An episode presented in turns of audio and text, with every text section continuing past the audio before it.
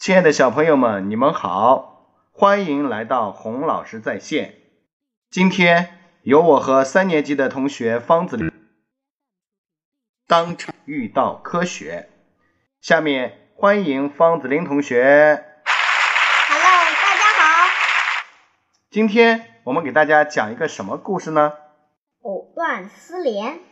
好，先请你给大家解释一下藕断丝连。藕断丝连出自唐朝诗人孟郊的《去妇诗》：“妾心藕中丝，虽断犹牵连。”是说藕已折断，但还有许多丝连着有未断开，比喻表面上断了关系，实际上仍有牵连。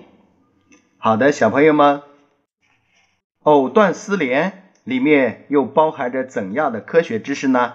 下面就让我们两个一起来告诉你们吧。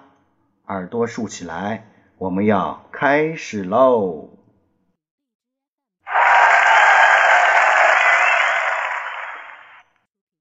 还有比莲更奇妙的植物吗？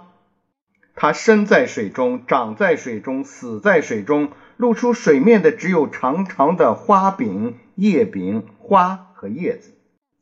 它的茎埋在水底的淤泥中，一节一节的，各节之间生长着莲的须根、叶柄或花柄。这个地下茎的名字就叫做藕。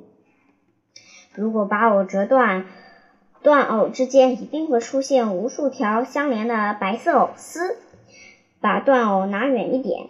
丝也相应的被拉长了，一般情况下，距离拉长到十厘米左右，两节断藕才会彻底分离呢。事实上，不光是藕里，就连在莲的叶柄、花柄里，也有很多这种细细的丝。很显然，这种丝并不是莲或藕情意深长的表现，它们的出现是有原因的。那是什么原因呢？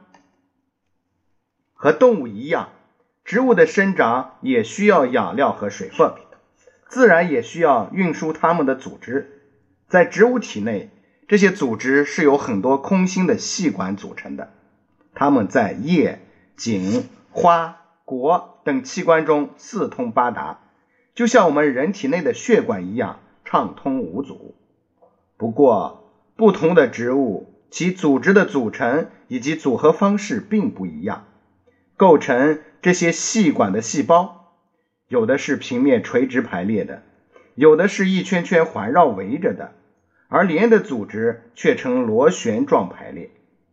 如果我们把莲的细管组织系统放大来看，它的形状简直和拉力器的弹簧一模一样。因此，当我们把藕叶柄和花柄折断时，它们呈现螺旋状的细管并没有断，只是像弹簧那样被拉长了，于是就出现了很多长长的丝。当然，如果你用刀割断藕或叶柄，就只能在切口上看到这些丝细丝啦。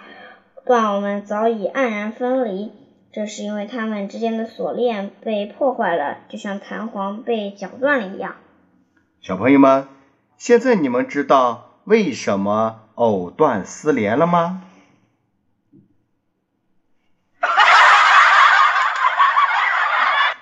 好，今天的成语与科学我们就讲到这里，我们明天再见。